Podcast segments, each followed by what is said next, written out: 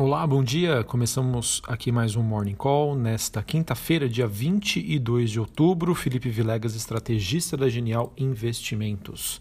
Nesta manhã, a gente observa os ativos de risco abrindo o dia em um tom um pouco mais negativo, porém sem grandes novidades. Seguem ainda no radar as indefinições sobre o pacote fiscal, as indefinições sobre o resultado das eleições americanas, que apesar da vantagem de Joe Biden, segue tudo ainda em aberto, na minha opinião, e a pandemia que, apesar de mostrar um crescimento no número de casos, está menos letal é, no que a gente observa aí sobre essa segunda onda. Né, uh, que principalmente atinge os países europeus. Bom, mas falando sobre o desempenho de hoje, a gente tem então, as bolsas na Europa e o S&P futuro recuando com os receios sobre o atraso nos estímulos econômicos dos Estados Unidos, o aumento dos casos de vírus em toda a Europa e a possibilidade de interferência nas eleições americanas.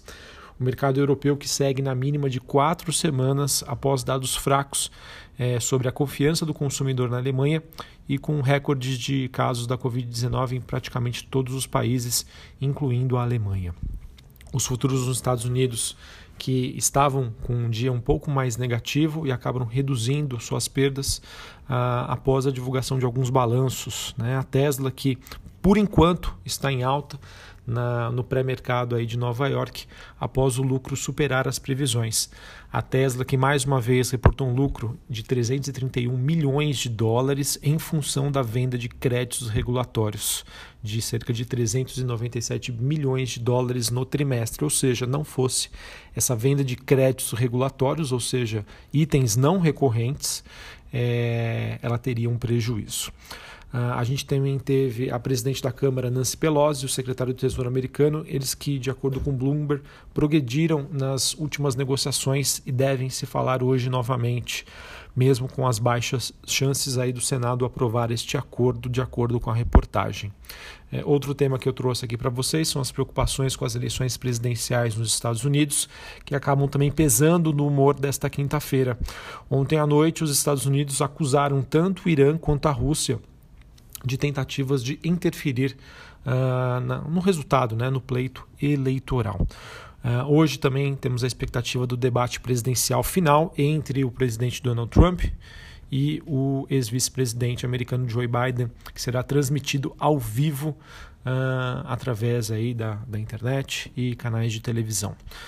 Ainda falando sobre o desempenho dos ativos, a gente tem a maioria das moedas emergentes tendo uma baixa moderada ante o dólar, né, um clima maior de aversão ao risco, os metais industriais recuando na Bolsa de Londres e o minério de ferro interrompendo é, esse rally recente com receios aí sobre a demanda chinesa.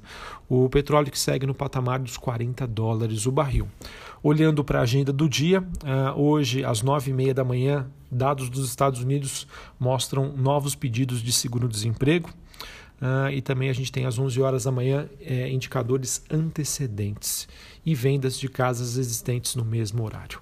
Aqui no Brasil, Uh, nós temos os leilões do Tesouro Nacional, que acontecem todas as quinta-feiras. O mercado que tem observado estes leilões para identificar né, é, possíveis sinalizações aí do governo em, em, termos de oferta e demanda e, claro, do próprio mercado, é, já que nós estamos passando né, por uma crise de desconfiança sobre a capacidade de honrar os compromissos financeiros por parte do governo. Então, esses leilões aí estão sendo essenciais para o mercado monitorar essa situação.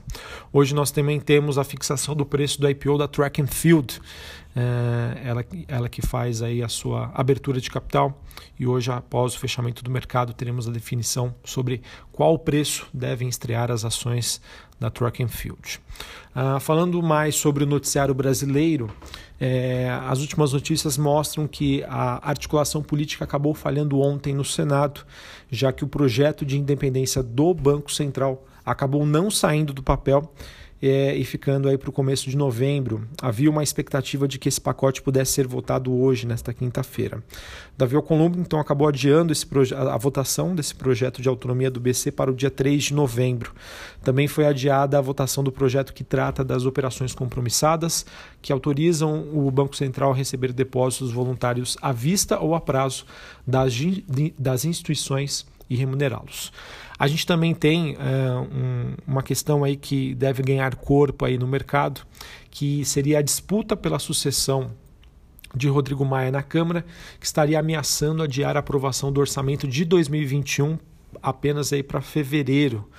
É, essa foi uma matéria que saiu na Folha de São Paulo, ou seja, né, é, mais uma indefinição aí no radar dos investidores que fica, né, que deve ficar adiada sobre a questão do orçamento de 2021, que de acordo com a reportagem só sairia assim que for definido quem será o novo presidente da Câmara dos Deputados após aí a saída de Rodrigo Maia.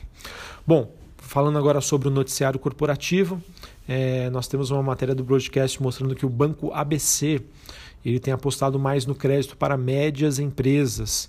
Ele que teve uma experiência que acabou não vingando nesse nicho entre 2008 e 2013, mas que foi alavancada é, pelo, por conta do programa do governo para socorrer as empresas durante a pandemia. Então, o Banco ABC tem aproveitado aí dessa estratégia. Tem uma matéria super bacana mostrando aí é, o cenário para os grandes calçadistas. Então, Alpargatas, Grendene, Vulcabras. É, a reportagem do Valor mostra que os consumidores estão preferindo é, chinelos e sandálias rasteiras. Né? E a gente também tem dados que a Alpargatas e a Grendene estariam contratando para atender a demanda. Então fica aqui uma, Uh, não digo uma dica, né, mas vamos monitorar. Acho que vale a pena acompanhar uh, os calçadistas uh, brasileiros. A gente sabe que eles sofreram bastante durante a pandemia, mas é um estudo que mostra aí que os preços estão aumentando, essas empresas estão contratando e de acordo com dados né, relacionados à indústria, o volume de vendas é, surpreendeu no mês de setembro. E são empresas, na minha opinião, que estão ainda com preços bastante atrativos é, principalmente quando a gente olha para a Grendene e para a Vulcabras. A Alpargatas, a, talvez aí é de maior qualidade do setor, também eu vejo que apresenta essa, essa oportunidade, mas é uma ação que você paga um pouquinho mais caro porque todos reconhecem a qualidade da companhia. Uh, que mais? Também tivemos uma matéria no valor sobre o comércio eletrônico, o e-commerce, que deve chegar a 11% de participação no mercado, de acordo com dados do Goldman Sachs o banco que acabou revisando as suas expectativas para o e-commerce brasileiro, ele que projeta um crescimento de 53% em 2020, ante uma expectativa de crescimento de 43%, ou seja, isso pode é, significar ou se traduzir em melhores resultados para B2W, Magazine Luiza e Via Varejo, agora neste segundo semestre de 2020. A reportagem também do Valor mostra que sinais de retomada dos setores de construção, plástico e metalurgia em outubro, em meio à pandemia, acabaram impulsionando a confiança do setor industrial como um todo. Uh, no mês passado. Esse, esse, esse, índice de confiança que seria o maior patamar em quase nove anos. Uh, a gente também tem o setor imobiliário estimando aí manter o seu crescimento para 2021.